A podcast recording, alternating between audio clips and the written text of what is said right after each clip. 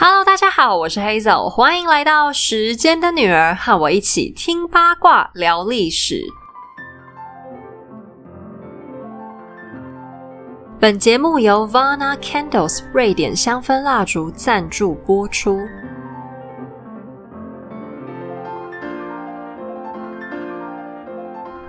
今天，如果大家有仔细看我们节目的副标题的话，应该有发现我们的系列名称又换啦。我决定要开启我们一个新的节目类型，但是我就一直想不到什么厉害的名字，所以就帮他取了一个很老派的，叫做“乱刀砍史”，有没有很老？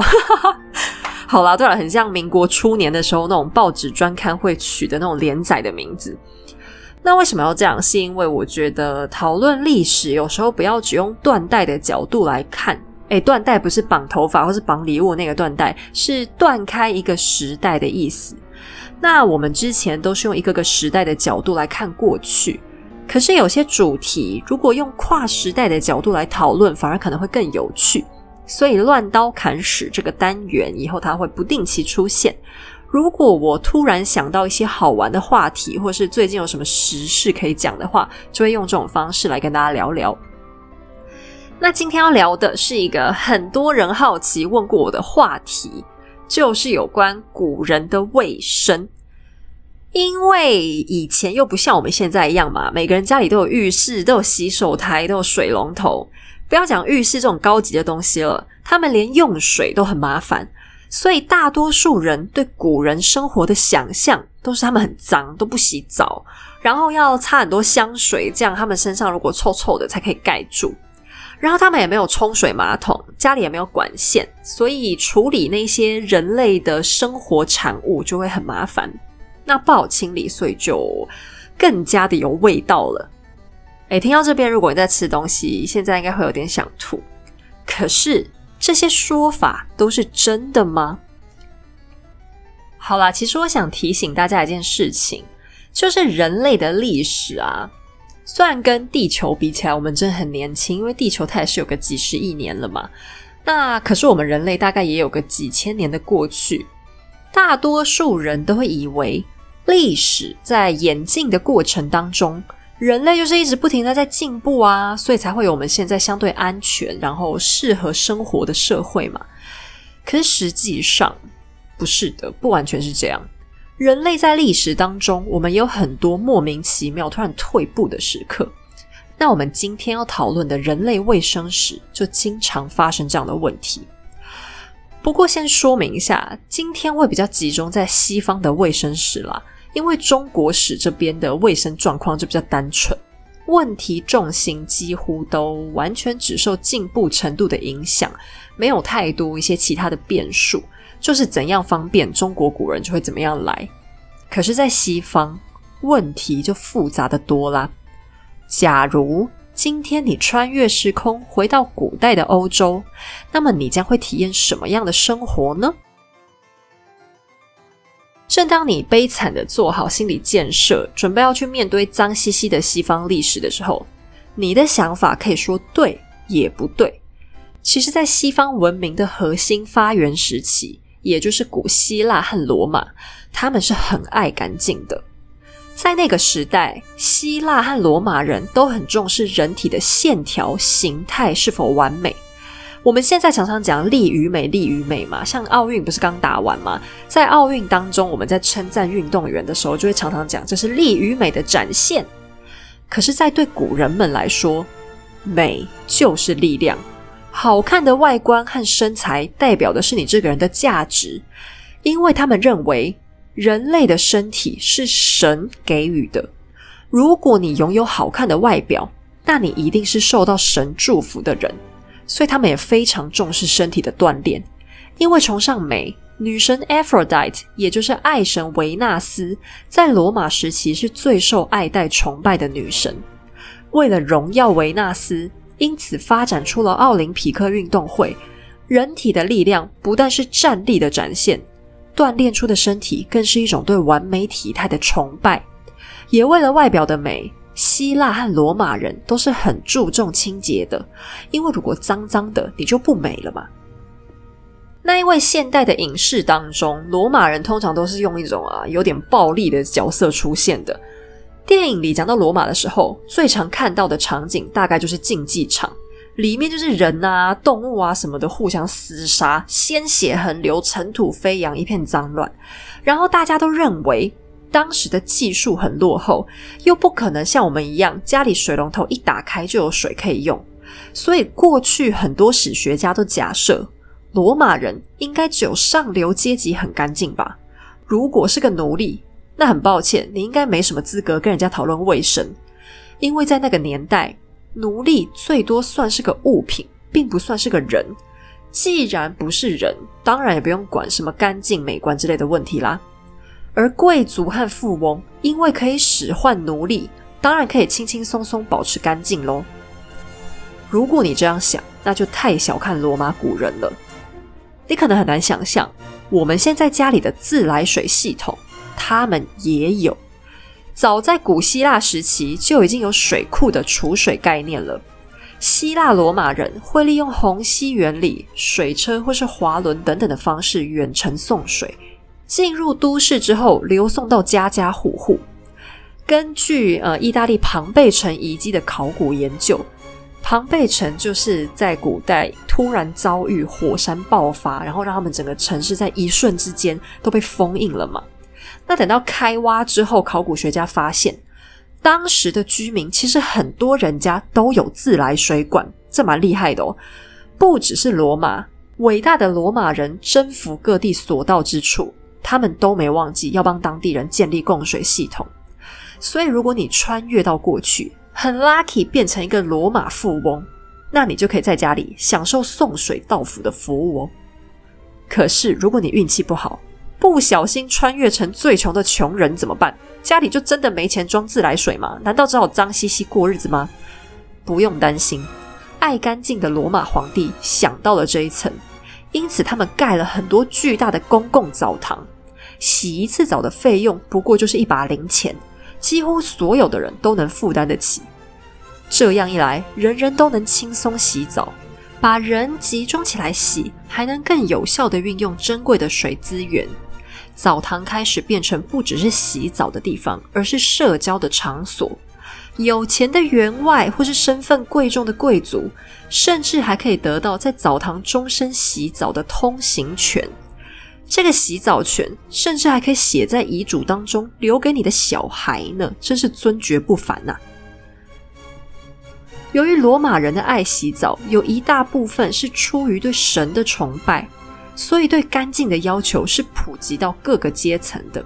哎，你看嘛，家里如果有一个脏脏的人，这样神明怎么想到你家拜访你呢？如果你有奴隶，你也会要求他经常要洗。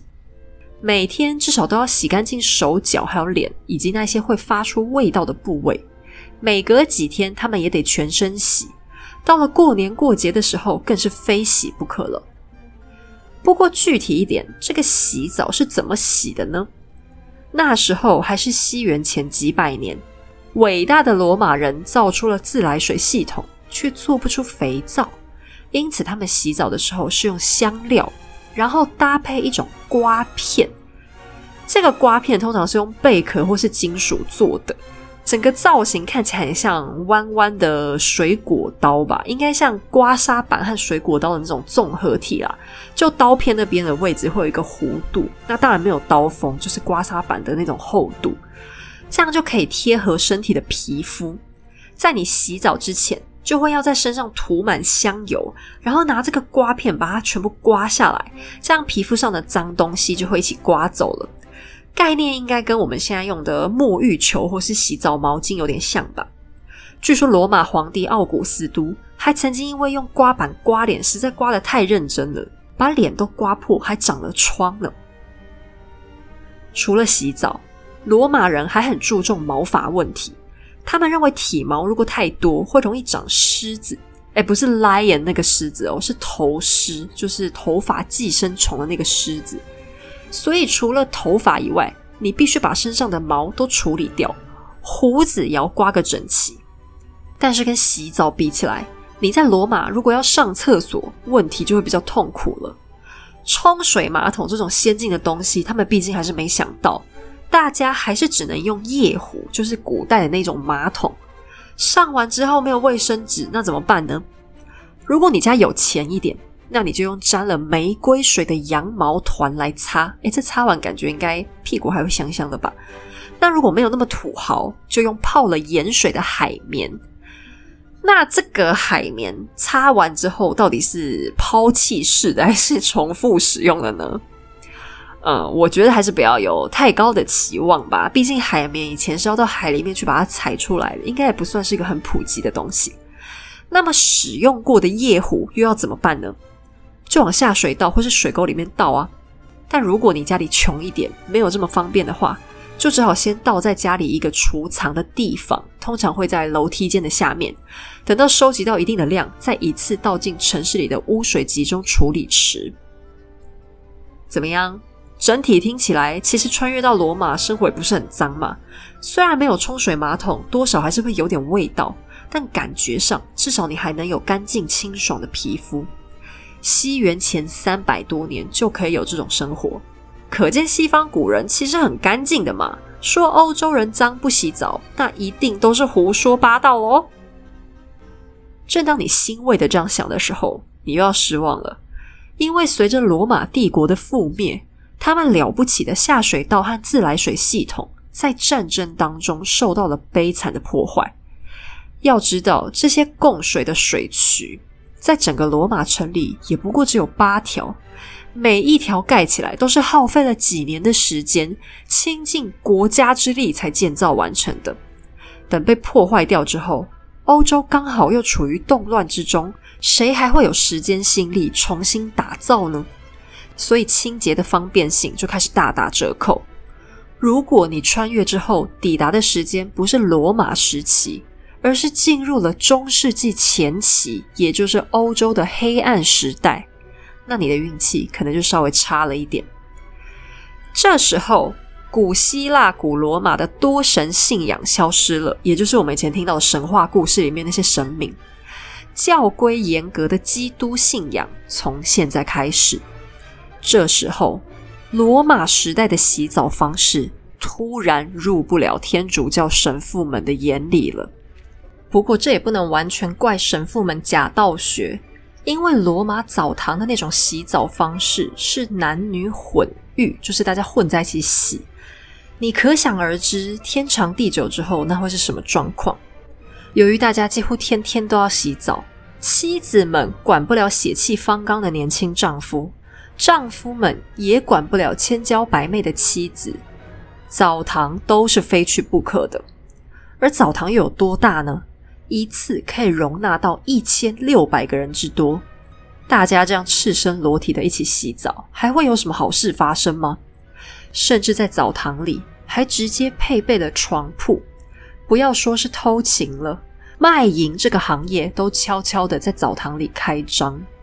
基督教的神父们对这个情况非常反感，就开始倡导男女应该分开洗澡，甚至开始鼓励不要一直洗澡比较好。如果你穿越成了个出家人，那你最好有心理准备，随便洗澡已经变成了一种罪恶。就算你生了重病，医生指示你该洗个热水澡才有益健康，那你还得先写个公文，层层往上申请，才有可能获得洗澡的恩准。也就是这个时候开始，个人卫生突然不再属于你自己的习惯和喜好了。上帝的手开始伸到了你家的马桶和洗脸盆。如果你是出家人，甚至洗澡都还有规定的洗法。假如你想痛痛快快把你身体各处私密的部位给大洗特洗个干净，那么你这样就犯了淫戒。对于基督教世界来说，洗澡的目标跟卫生越来越无关，而是基于宗教目的。其中最重要的就是洗礼。那其实洗礼这件事有很多很多不同的做法，根据不同的教派，他们施洗的方式都不同。有些是只要拿水淋在你头上、身上就可以了；有些是要把你整个人泡到水里；那有一些是洗一次就 OK，有些就要洗到三次这么多。有些规定要全身穿白衣服进行才算，有些还规定要脸部朝下进入水里。有一些又规定婴儿刚出生就要进行，有些规定如果你小时候洗过了还不算，长大还得再洗一次，甚至还有一些比较特立独行的，根本不推崇洗礼。那为什么要洗礼呢？因为耶稣曾经受过圣约翰的施洗，所以这个仪式象征信徒宣告他们的信仰。经过了洗礼，你的灵魂就焕然一新。也因此，洗的这个行为，在宗教上来说，更接近精神上的清洁。可是，说到了个人卫生保养上的这种洗，由于你洗澡的时候必须要赤身裸体的这个特性，就开始被严厉的宗教专家挑剔起来了。不洗澡开始成为一种宗教的新时尚。如果你能一直保持不洗澡，还有机会被封为圣人。神圣罗马帝国的海恩里希四世皇帝，他的妈妈居然因为终身不洗澡被封为圣女，而当时高阶的神职人员也不遑多让，有些大主教坚持不肯进浴缸，最多擦洗擦洗就算了，或者每逢年节他们才勉为其难的洗一洗。他们这一些贞洁事迹都被毕恭毕敬的写在教会的记录里了。可是这种不洗澡是常态吗？当然不可能啊，哪那么多人受得了？如果是常态，就不会有人特别把这些事写下来啦。就好比你不会看到现在的名人传记里写某某伟人他天天洗澡吧？所以不洗澡的毕竟还是少数，只是大家洗的次数确实跟现代人比起来少上很多。假如你不是神圣的出家人，而是穿越成了个凡夫俗子，那又要怎么洗呢？中世纪时，没有舒服的罗马大浴池，大家就往河边和温泉那里去。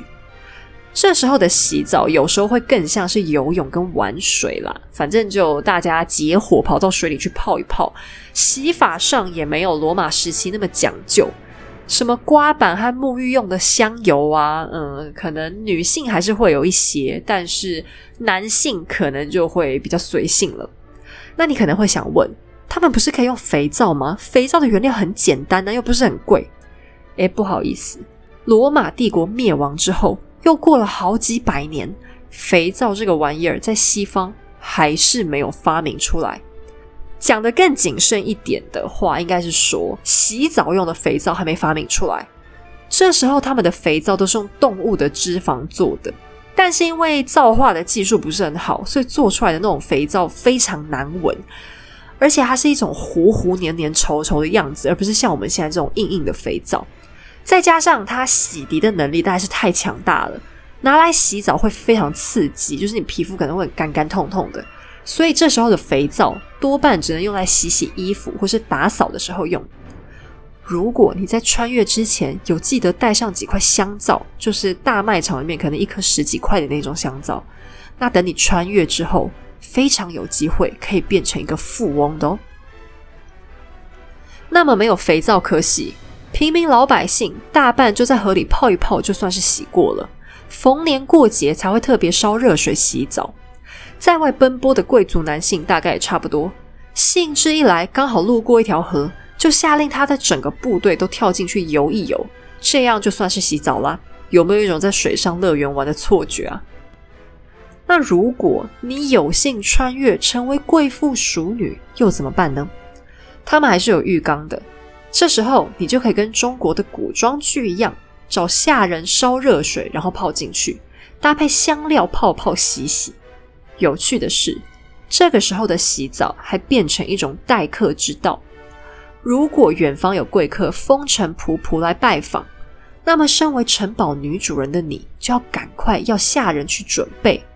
客人一边洗，你还可以坐在一旁跟他聊天，他不会尴尬，你也不用脸红。你们中世纪人就是这么 open 的。但是洗澡的环境开始越来越不友善了。其实这时候欧洲国家很多都还是有开设澡堂，虽然环境没有罗马以前那么好那么干净，因为水变得比以前更难得了嘛。不过老百姓如果想畅快的洗一下，还是可以付点小钱享受的。但很快的，这些澡堂很多都被下令关闭，因为到了十四世纪的时候，可怕的黑死病开始了。如果你一穿越，抵达的目的地居然是十四世纪的欧洲，那么请让我向你致上深深的同情。这可谓是欧洲最悲惨的时代之一。你可能会想，哎，不是吧？我一个现代人，就算不会治病，至少知道怎么防疫呀，这些常识还是有的嘛。哎，可是防疫，你也得先知道防的是什么疫。对于黑死病，虽然现在大家普遍认为这应该是一种鼠疫，就是由老鼠传播的病毒细菌嘛，可是实际上这个论点是有缺陷的，因为这种传闻疑似是黑死病的鼠疫，人类会得，老鼠也会得，而且老鼠得之后也应该会死啊。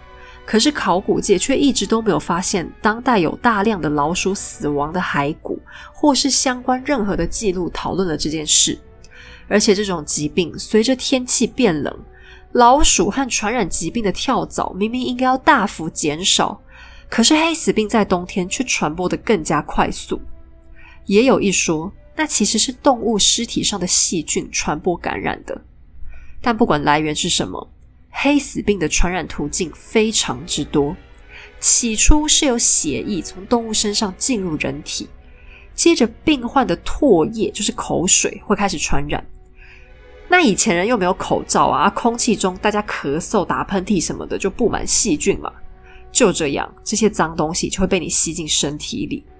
除非你刚好带着几盒医疗用口罩，然后最好还带上几罐抗生素。否则，你在黑死病当中生还的几率恐怕还是令人担忧啊。那么，因为这个可怕的黑死病致死率实在太高、太恐怖了，欧洲至少有超过百分之三十的人口死亡，而且死状凄惨。因为那个病得了之后，你的肢体末端就会开始发黑，就是溃烂。那如果是在现代，可能会帮你截肢了，但以前怎么可能有这种技术嘛？那除了黑死病之外，梅毒、疟疾等等的疾病也开始流行起来，因此澡堂就关门大吉啦。以前人虽然不是很明白这些病理学，但他们也大概可以猜出澡堂就是群聚传染点嘛。欧洲国王还没那么聪明，想到群聚可以罚钱的绝招，所以只好直接把澡堂通通关掉。想洗澡，不好意思哦，如果你全家健康，还有洗澡的心情，那还是麻烦你自己在家里洗洗就好了。那么可怕的中世纪终于准备结束了。我这边厘清一下哦，中世纪的时间大概是西元五世纪到十五世纪。那接下来的年代，大家可能开始就比较熟悉了，因为到了十五世纪末，有一个我们大家的熟人出生啦，那就是亨利八世。接下来就是他的年代了。非常不幸。如果你穿越到他的时代，成为他身边的贵族，就要特别小心了。我觉得最倒霉的应该会是穿越到他的宫廷，然后恰好是一个长得很漂亮的贵族少女啦，因为他很可能会想要娶你，这是全英国风险最高的穿越旅行了。但就算你没那么倒霉，没让他看上你，或者穿越现在成为了一个男贵族，我还是要向你致上同情的目光。因为你除了要小心，别让暴躁的亨利八世突然心情不好，想要砍死你，你还得忍受他的宫廷很脏，多脏！我们前面只讨论了洗澡，没讨论欧洲人其他的卫生问题。其实这个时候他们超级脏，因为罗马人优秀的下水道设计到这个时候已经失传了，上厕所这种问题变得非常麻烦。在中世纪的时候。大多数领主和他们的军队都会住在城堡里，所以那些脏脏臭臭的人体排出物，他们都直接倒在护城河里就 OK。一方面还可以当做城堡的防御呢。你想想看，如果你现在要攻城，可是城堡的护城河又脏又臭，你身为敌人还会想要游泳闯进去吗？哎，好像有点恶心，大家不要太有画面感。好了，我们赶快讲过去。可是到了亨利八世的时期。他们已经是住在宫殿里了。那宫殿说穿了，其实就是比较华丽的豪宅啦。这下子他们也没有护城河啦，那排泄物怎么办？不要烦恼，你到处乱上就好，就没有要集中起来倒掉的问题了。也不知道是哪些缺德的人开启的风气。都铎王朝的英国贵族很爱随地大小便，在花园里到处乱上就算了，他们连在室内。都这么胎哥，因为宫廷里，比方像是亨利八世后来最常住的地方汉普顿宫，好了，里面其实住了很多人的。大家不要把宫廷想象成只有国王、王后一家人能住哦，他们比较宠幸的贵族或者是随身伺候的人也可以。那这些贵族他们也会有自己的侍从啊，出身比较好的，他们也会一起住在里面。结果这些人早上起床懒得找马桶，大概马桶也太脏了啦。他们就直接就近出了房间门，就在楼梯间还有走廊上解放。如果我住在走廊的这一头，那我就跑去远一点的另一头上啊，总是要离自己房间远一点嘛。可是住在那一头的人想的当然也是一样的事情啊，所以他就跑来我这边上。那搞到最后，整个宫廷到处都非常恐怖。可是亨利八世，就算他万般不好，他有一点非常值得学习，就是他很爱干净。他对这件事情就非常生气，超气超气。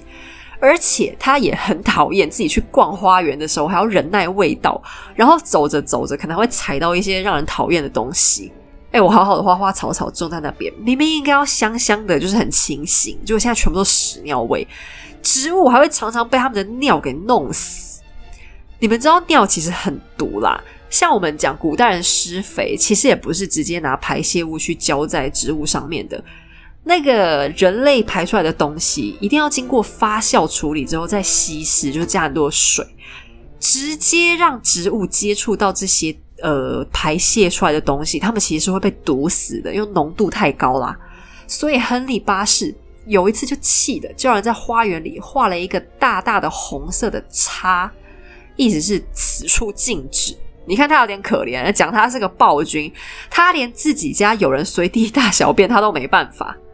可是没想到他打的这个大叉，对于男性们来说，反而变成一种一种挑战。他们本来可能还没有那么想在花园里乱上厕所，就现在只要看到就忍不住想要瞄准一下，花园就因此变得更恶心了，而且还不止如此。宫廷里，因为会负责供应所有工作人员的食物，他们有一个吃饭用的大厅，那里面位置是由位阶高到低，总共大概就十几排，就几百几千个人塞在里面一起吃。吃饭的时候，你就选自己的那个位阶坐进去。那他们的伙食是很不错的哦，呃，就算是在宫廷当中，你坐在最后一排，你三餐都还是有肉可以吃。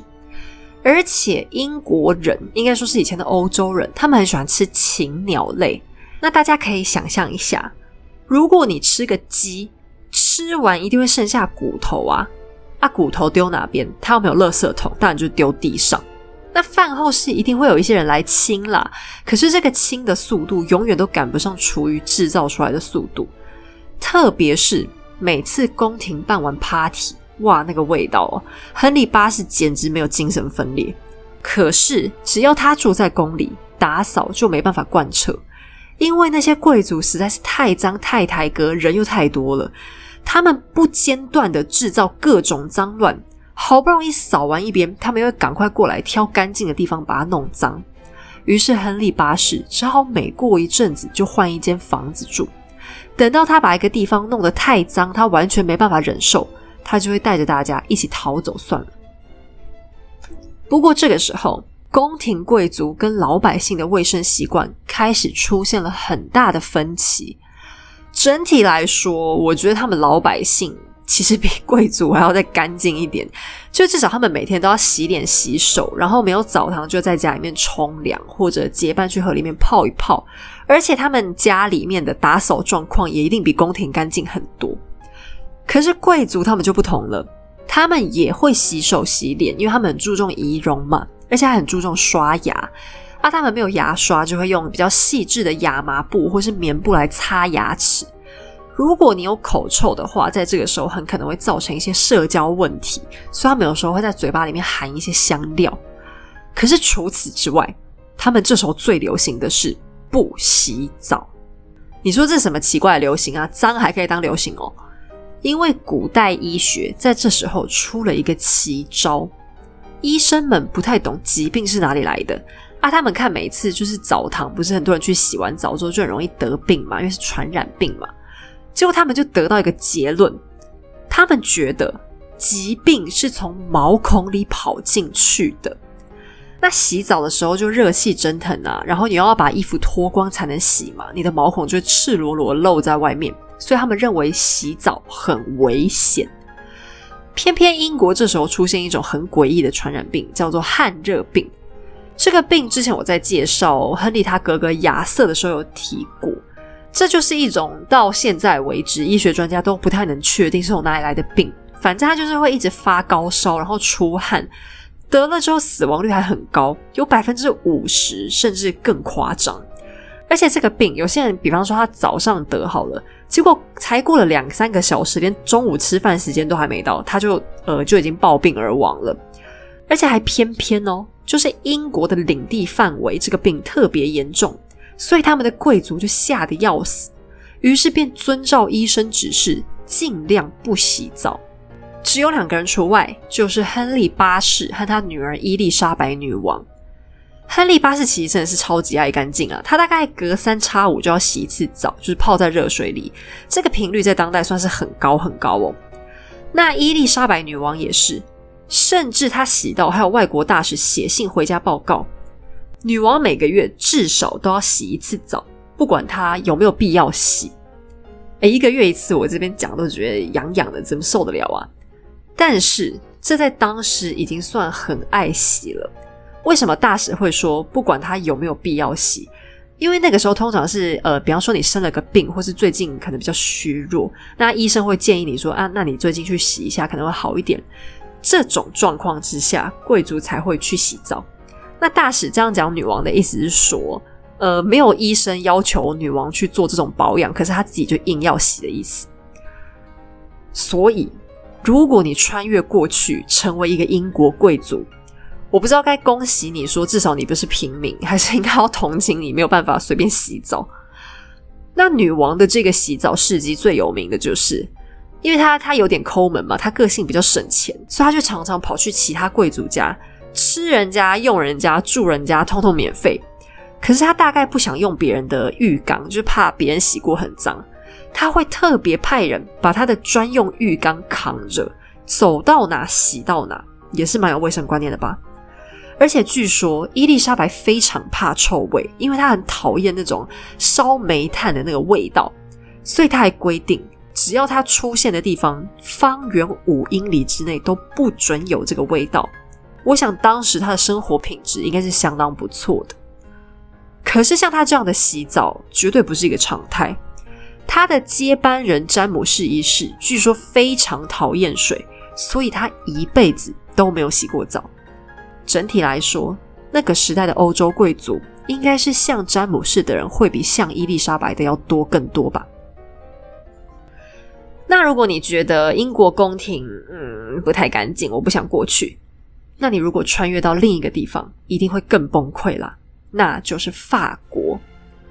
我们来看看时间没有差很远的太阳王路易十四的宫廷吧。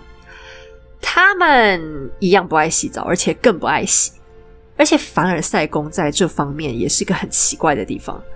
太阳王可以利用虹吸等等的物理学原理来打造出自动喷水池，可是盖宫殿的时候，管线设计却非常烂，而且厕所还很少见。身份贵重的皇亲国戚会有自己的专用马桶。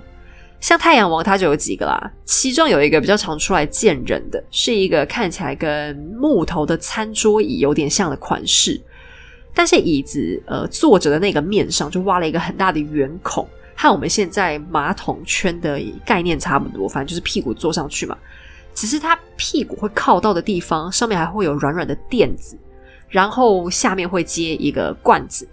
那太阳王反正就就坐在上面，该干嘛干嘛啦。可是这样的马桶在当时是很高级的，有资格拥有私人马桶的还很少，一般小贵族或是仆役只能去公共厕所。结果厕所数量又不够，大概太阳王他有自己的马桶嘛，所以他没有想那么多，设计图没有仔细检查，所以那个厕所就非常非常非常之恐怖，不是只有呃很少打扫的那种脏而已哦，它还会常常。满出来。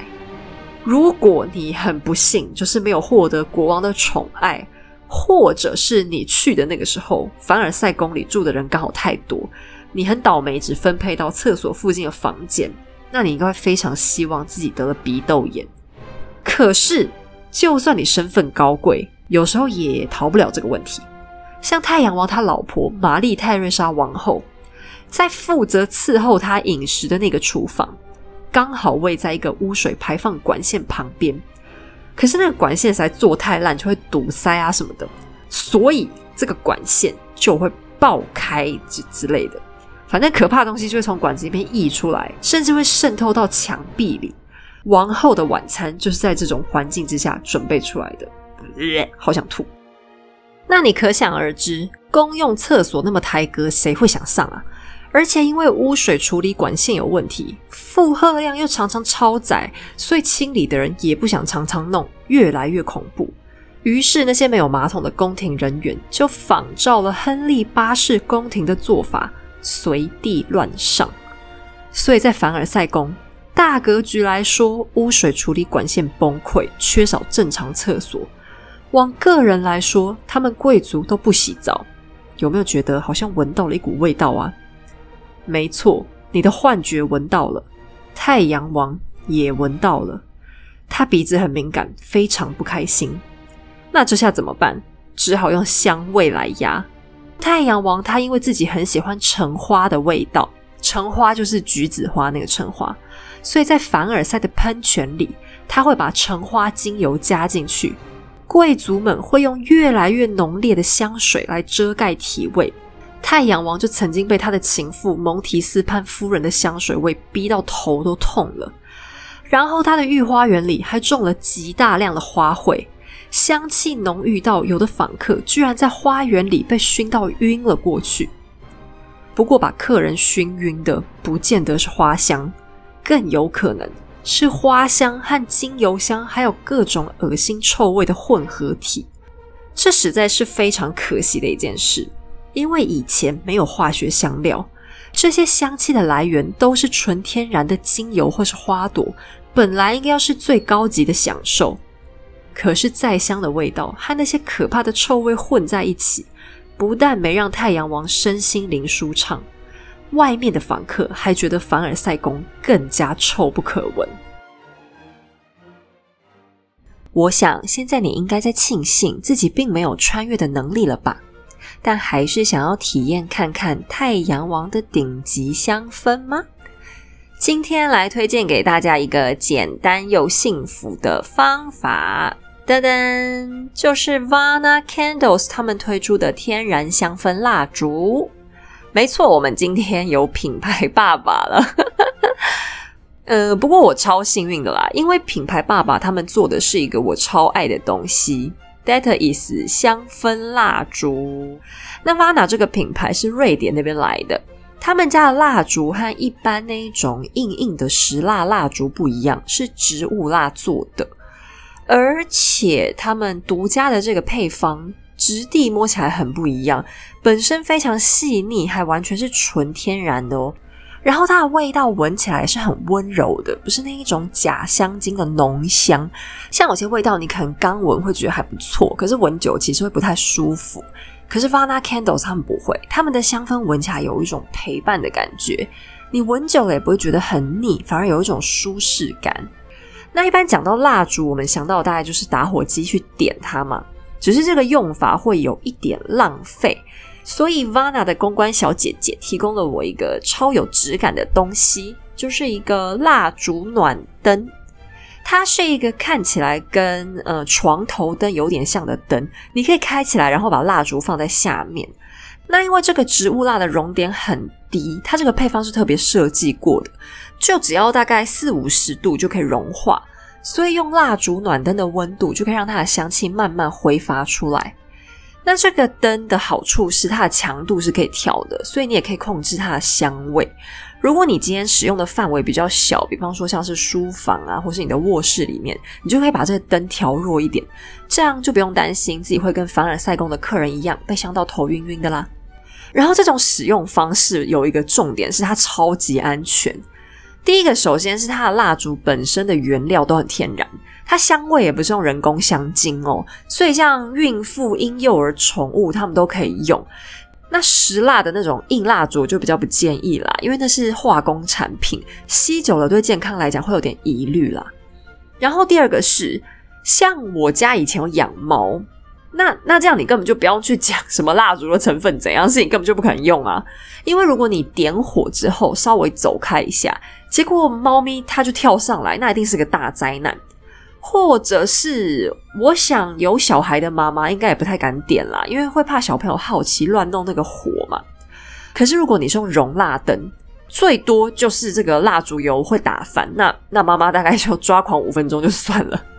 而且它这个蜡烛油的配方很神奇，就是我有试过，就是点火也好，或是熔蜡灯把它开到最大也好。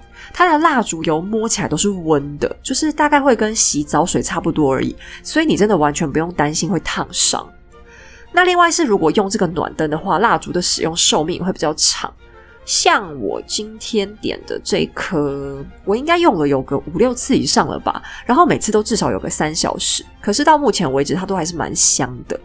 那等到你真的觉得香气好像有点变淡，就可以把上面这一层蜡油先倒掉就好。但是，但是，但是，它这个植物蜡烛油，你也不用真的倒掉，就比方丢到垃圾桶什么的，这么浪费。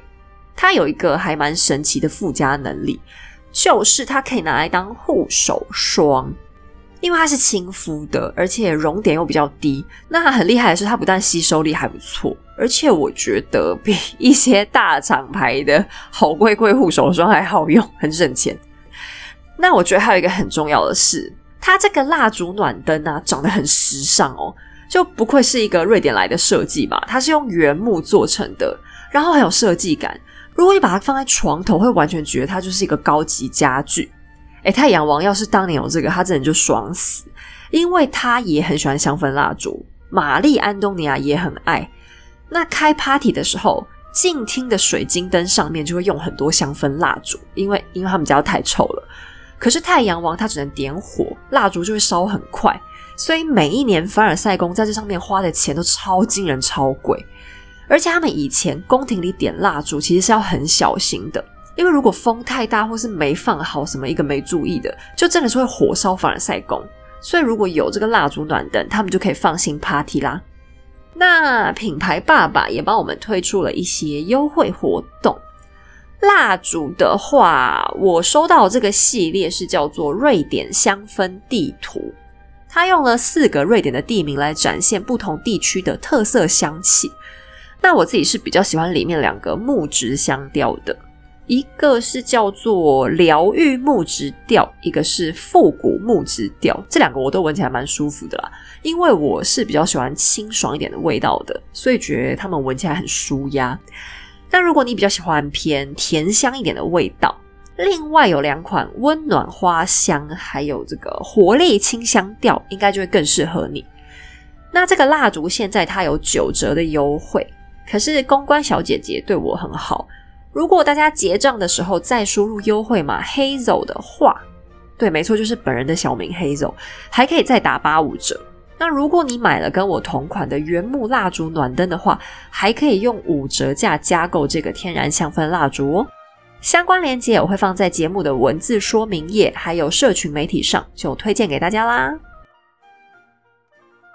好，那你可能很难想象，如果太阳王都一直一直一直不洗澡，那不是很可怕吗？这样就算在他头顶点香氛蜡烛也挡不住吧。传说太阳王这辈子只洗过三次澡，诶，我想应该蛮多人听过这件事情的，因为好像很有名。但这个我可以确定，完全就是乱讲。太阳王的房间是直接附设了一个浴室，里面还有一个八角形的浴缸，然后在大特里亚农宫里也是有豪华浴室的哦。他跟情妇蒙提斯潘夫人还会一起鸳鸯戏水，诶，这种事情居然也被记下来了。那为什么会谣传他不洗澡？其实应该是因为太阳王他对温泉水质过敏，就是如果他泡温泉的话会非常不舒服。可是他身上有很多疾病，其中一项是肛门瘘管，就是一种呃很像痔疮的问题啦。那通常治疗这个病的医生都会推荐病人去泡温泉，偏偏太阳王他不行，必须得避免，所以他不是不洗澡，只是不能够泡温泉而已。那其他人呢？其他人洗不洗？几乎贵族们还是不洗，他们 觉得这样毛孔才能被保护好，可能长一点垢出来，可以把毛孔塞住吧，比较安全，所以就尽量少洗。你说这样贵族不是闻起来会跟流浪汉一样吗？其实他们还是有其他方法来保持卫生的，就是换衣服换不停。和都铎王朝的英国人做法类似，他们会一直换衬衣，就是内衣，还会每天换床单。那这些东西都是亚麻布做的。如果你家没那么有钱，那就只能用原色的亚麻，就是没有特别处理、灰灰黄黄的那种亚麻布。那贵族嘛，他们比较挑剔啊，所以他们就会穿漂白过的，比较贵。那以前又没有漂白水，是用什么神迹让布料变白呢？你了解之后，可能死都不想穿越回去当贵族。答案是用人类的尿。哎，我当初也以为是不是我眼瞎看错，结果我回去看了三遍，真的都是在讲人尿，而且我还查了很多笔不一样的资料哦，答案都一样，就是人类的尿，再加上一些呃醋啊、植物之类的，我也不是很看得懂的东西。混在一起之后，泡这个亚麻布，然后加热去煮，不知道这过程是有什么魔法啦。反正亚麻布就是会变白。那不只是内衣跟床单用亚麻哦，以前也没有像我们现在这种厚厚的毛巾，所以他们的毛巾也是用亚麻布，嗯，用人尿漂白的亚麻布来洗脸。那有现代的专家做过相关的实验，就是如果真的按照他们的方式过生活，那身体的卫生状况感觉起来会怎样？哎，我好佩服专家，我觉得他们好疯狂。我现在讲一下他们是怎么还原的。首先是大概每两天就换一次亚麻内衣，那如果天气比较热的话，就会天天换。再来是他们每天照常洗手洗脸。然后会特别擦洗一下，呃，比方嘎鸡窝或是胯下那边，但结果出乎大家意料，这个实验的学者他在第一个礼拜结束之后，身上都是没有什么味道的，两个礼拜过去也都还可以，大概真的是忍耐到一个月才明显散发出一些他鼻子不太舒服的气息，所以古代贵族这种生活方式，如果你不是一个真的很爱干净的人的话。其实是没有我们想象中那么恐怖的。好了，还是蛮恐怖的，因为我一直想到，可是你上完厕所之后，该洗的地方都没有洗，不是还蛮脏的嘛？你知道我们女生就比较 care 这种事情，而且我觉得至少头一定会超痒啊，因为像我个人是只要超过两天没洗头，就会变得十分暴躁。那头发是没办法列入这个实验里的啦，因为负责实验的专家是一位男性。虽然他也有依照古法用湿亚麻布擦头，然后平常没事就多梳个两下，但他短发嘛，所以他还是不懂我们长发人的痛苦的。那么，据说关于头发的问题，法国的贵族男性他们是会干脆剪掉，然后戴上假发，可是女生就不行啦。你们可能会想哦，玛丽安东尼亚不是带动女生也戴假发吗？干嘛不干脆也剃掉算了？因为他们那种假发其实是有针发会一起卷在里面的。那到他那个时候，就是安东尼亚的时候，女生的头是真的真的很恶心，对，就是恶心，我没有办法有其他的形容词。因为那个假发呢，我来跟大家介绍一下它的造型过程。以前因为没有发胶或是定型喷雾这些东西嘛，他们就只能用动物脂肪来塑形。其中最高级的是哪种呢？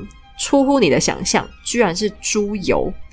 那我们现在去超市都可以买到那猪油，他们拿来弄在头上。这是因为猪油的颜色最白，味道闻起来也比较淡。所以为什么贵族要在头发上铺面粉？就是因为用油脂梳完头发之后，需要用面粉来定妆，不然这样油滋滋的很容易沾到东西嘛。那因为假发很贵。所以做完之后，他们晚上也不会拆掉，而是直接顶着那颗头坐在床上睡觉。啊，床头那边会放很多很多垫子啦，这样堆高高的时候，你的肩膀啊、手臂都可以靠在上面，让你可以坐着睡。可是用猪油，诶，你想也知道，天气如果稍微热一点，那不是会化掉吗？而且猪油加面粉，这算是食物吧？放久了怎么可能没变化？当然有啊！你的头就会发出腐败的味道，还会有苍蝇飞过来，你自己本人的头皮也会长虫。所以像这样的假发是没办法撑很久的。像安东尼亚，他预算比较多嘛，他王后，所以最多最多大概一个礼拜，他就会换一顶新的。其他贵妇如果没那么有钱，可能就要撑到两个礼拜以上。到了这种时候，你是非换新的不可，或者是你也可以拿下来煮一煮，重新再请人做造型，不然你头上等于顶了一个喷桶，诶，就会散发出一个馊水味。你们就知道为什么在凡尔赛宫生活的开销是很大的。这些造价不菲的假发和帽子绝对不一样，是一种超级麻烦的消耗品。不过安东尼啊虽然头有点恶心，但他倒是蛮爱干净的。他非常喜欢泡澡，还因此在宫廷里面变成一个怪人。首先是他爱洗澡这件事本身就很怪啦，他洗澡的方式还让大家觉得他更怪。因为安东尼亚长大的奥地利宫廷本身是比较有隐私的地方嘛，所以他很讨厌被人家看到自己的裸体。像历代的法国王后都已经被迫养成习惯了啦，就是他们被侍女看到自己裸体都是家常便饭。但安东尼亚死都不肯，他会穿一件长内衣进浴缸。而且还是一件高领的内衣，扣子会一路扣扣扣扣扣到下巴，然后垂到他的脚踝，比你现在的泳衣布料还多个五倍。那普通人洗澡的浴缸大概就会是一个大木桶，然后在底部会垫几张亚麻布，这个目的是避免会踩到一些碎片弄伤你啦。哎，这哎这个说法我也是觉得蛮奇怪的，因为如果你是自己在家洗澡，那浴缸为什么会有碎片呢？但反正安东尼和太阳王不用忍受这种事情啦，因为他们会有专用的豪华大浴缸，甚至浴室里还会有水龙头，因为这时候他们已经有供应热水的锅炉了，所以只要一打开，它还是可以洗好洗满的啦。那么其实这时候在公众眼前洗澡，不只是保持个人卫生的一种方式，有时候还是权力的展现。或者是社交上的方便。如果你想见哪个大人物，但他一直太忙了，你都见不到他，那么你可以考虑看看，去打听他洗澡的时间。假如幸运碰上了，他应该会大大方方的邀请你去他的浴室。他边在浴缸里洗，你边说。等他洗完了，你就恭恭敬敬把他的衣服拿来伺候他穿上。这个时候就是双方阶级高低的展现啦。而名媛贵妇他们在洗澡的时候接待客人，还变成了一种流行，所以这个时候就发明出了像牛奶浴这样的东西。就算客人来了，你也不用遮遮掩掩，因为白色的水会自动挡住所有不该露出的地方啦。但是如果很不幸的，你要见的人架子特别大，或者是他看你不顺眼，故意想给你个下马威。那在洗澡的时候，他可能还是不愿意见你。你如果真的非得见到他不可，还有最后一个选择，就是挑他上厕所的时候去。我讲的当然不是他排水的时候啦，而是他需要花点时间排出固体的时候。就算这个大人物跟你有过节，此时他非常可能会愿意见你。当你终于有机会说出自己的来意。就必须要忍受对方在便厕椅，就是他那个椅子造型的马桶上，他一边耕耘，你一边报告。法国有一位将军，他实在身份太贵重了，恰好也是位亲王，他时间好宝贵啊！居然这个人会在用餐时间一边吃一边拉。更荒唐的是。这餐桌上并不是只有他一个人，他的属下可能还在一起用餐。可是这位将军大人也完全不觉得有什么不妥，一边进去一边出来，还真是省时间呢。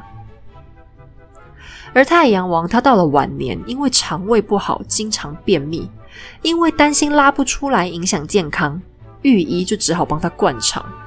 可是以前的医疗实在太粗糙，灌完之后他却控制不住。只好被迫在马桶上消耗很多时间。偏偏太阳王他又是个事必躬亲的人，他觉得诶一直这样专心上厕所实在太虚度光阴了，所以他边上就会让大臣在旁边报告各种国务。等他上完，还会有专属的擦屁股专员过来伺候，手拿一团棉花，一来一回，太阳王的玉臀就清洁溜溜啦。你一定以为这个擦屁股专员的工作这么恶心，谁会想做啊？诶，大家还抢着做呢。这个职务后来还有个专属的名称，叫做持棉人，就是手持棉花的人。只有国王最信任、最亲近的人才有殊荣来负责呢。那不只是太阳王，法国国王们虽然不能划手机，他们在马桶上都还是有很多事情可做的。路易十三小时候还会跟弟弟一起坐在便厕椅上，两个人一边打扑克牌一边用力。瓦卢瓦王朝末代的亨利三世还会在便厕椅上接见人民。结果，这个不得民心的国王，正是在马桶上遭到暗杀，一刀直接刺进他的小腹。堂堂国王连裤子都来不及穿，就在马桶上一命呜呼了。这不禁让我联想到影集《权力的游戏》里面，小恶魔提里昂也是趁着他爸爸厕所上到一半，用十字弓一箭射死了这个狠毒的父亲。你现在就知道为什么上厕所的时候一定要锁门了吧？那么一直到法国大革命，不只是在凡尔赛，巴黎的卫生状况也都很恐怖。老百姓走在路上，如果感觉来了，嘿，别客气。赶快把长袍或裙摆撩起来，就地蹲下，这样就能解决自然的烦恼啦。旁边的路人非但不会抱怨，还会跟你礼貌的打个招呼。太阳王的弟弟菲利普，他的第二任老婆是来自德意志地区的公主。她嫁到法国之后，就经常为了这类事情搞得快崩溃。她曾经写信跟女性朋友抱怨，在枫丹白露，不分阶级的人到处随地大小便。而且因为厕所很少又很脏，他外出的时候也被迫只能在路边蹲下来解决。没想到王菲抱怨完，他的朋友居然理直气壮的回信给他，这不是很公平的事情吗？不分身份阶级，大家想拉就拉，蹲下来之后马上就能舒舒服服，这哪里有问题啊？好吧，大概就是这种自由最大的心态。据说巴黎的早晨气味非常惊人。因为居民还会趁着刚起床，把昨天晚上的马桶直接倒在路上。走路的时候如果不小心，哎，我不是要叫你注意地上哦，而是要叫你看着前方，因为反正地上已经脏到，你不可能不踩到脏东西了。可是半空中，你随时可能迎来别人家泼出来的脏东西。据说，就连玛丽安东尼亚都曾经遭遇过这种飞来横祸呢。那么，欧洲到底是什么时候开始终于变得干净了呢？直到十九世纪，医疗的进步开始逐渐改善了大家的卫生观念。首先是有医生发现，产妇会发生感染、罹患产褥热的原因是由于医生没有洗手就去接生造成的。然后有医生观察到，古代可以致人于死的霍乱，似乎就是由水传染出来的。这些类似细菌感染的概念，于是慢慢进入到欧洲人的思想当中。接着，肥皂开始工业化，大量生产，现代化的污水系统也开始发展，家家户户都能有自己的浴缸和浴室。再来是抽水马桶也出现了，现代人干净、舒适又卫生的生活才逐渐进入到人类的历史当中。其实，在日常生活里，有很多我们习以为常的小事，都是人类文明发展的重要关键。那些看似随手可得的东西，都是过去古人们梦寐以求的奢侈。虽然我们现在对古代的卫生环境觉得荒唐、好笑，甚至是恶心，但那些都是时代留下来的足迹。我经常思考，或许并不是古人落后不文明。是不是我们才更应该好好珍惜现在方便又舒适的环境呢？